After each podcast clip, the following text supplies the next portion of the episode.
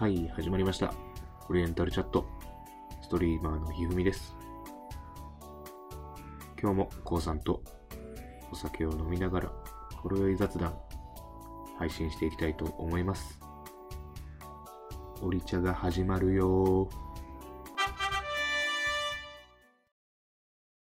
鈴木武蔵一回生で見たよね。見た見た。見たよだって同ね。い年やん。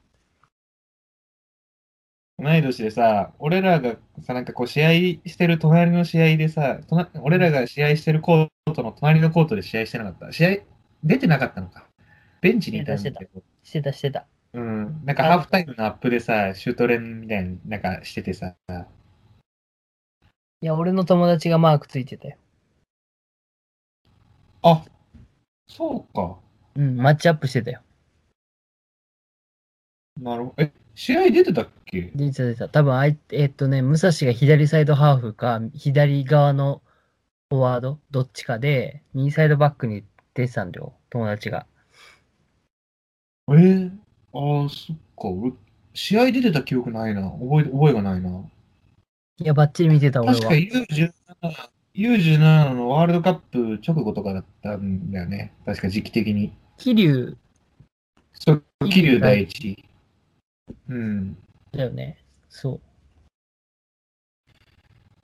で、U17 ワールドカップの直後だったから、あ、スタメンで出てないんだね、みたいな話をしたような覚えがあるんだけど。後半から出たとかだったっけな？でもマッチアップしてたのは鮮明に覚えてんだよね。ああいつマークついてるな。大変だなと思って、試合見てた覚えがあるんだよね。そうか。武蔵ね。鈴木武蔵も、なんか最近、フル代表とか入ってこないね。ね今海外だっけ？今海。外。どこだっけな？どこにいんだろう？ドイツ？いや、えーっとね、どこだ？いや、これどこだ？ベルギーかな？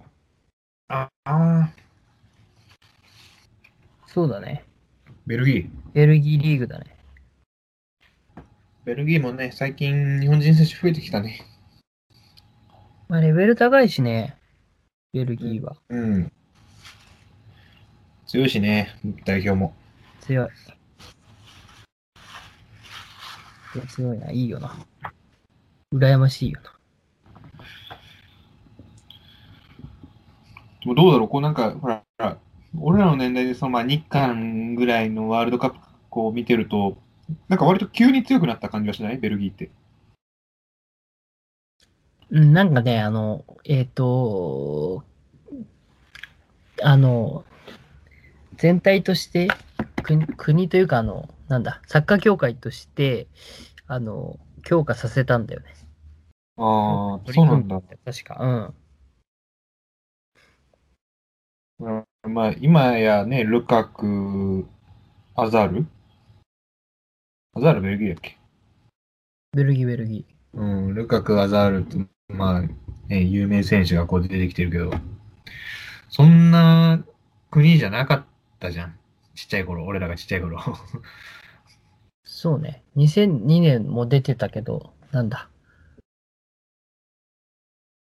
まだだってその時のヨーロッパって言ったら、ファン V 店とかじゃない？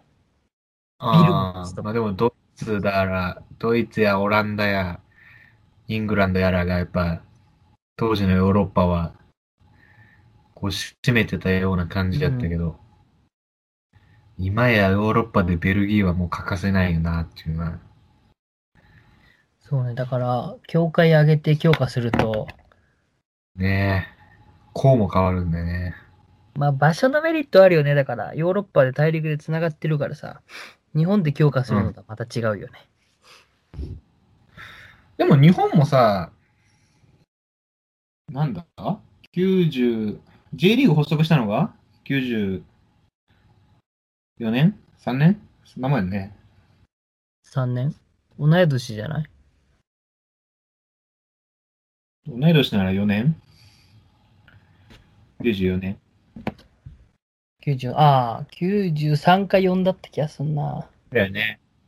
だまだまだ日本のプロリーグ発足しても、まだ27、8年ぐらい。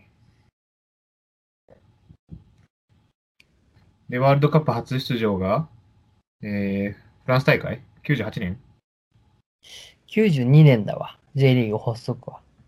ああ。2個先輩か。俺らより。そうだね。で、ワールドカップ初出場が98年だよね。そう。だよね。うんフランスワールドカップからだよね。そうだよね。こんなでも短期間でワールドカップ常連国になった国っていうのもそんな多くないでしょ。常連って言っていいのかわかんないけどね。まあそれはヨーロッパに比べたらアジア・オセアニアのその出場枠数というか、うんその国に対しての出場枠数は多いような感じはするけども。まあね出場、出場するだけならねっていうところで。だから、やっぱベスト8の常連になってくると、いろいろ変わってくんじゃないかなっていう。うんはい、今日も、えー配信をお聴きいただきありがとうございました。お気に入り、フォロー、チャンネル登録、ぜひよろしくお願いいたします。Twitter もやってるので、どうぞご覧ください。またね。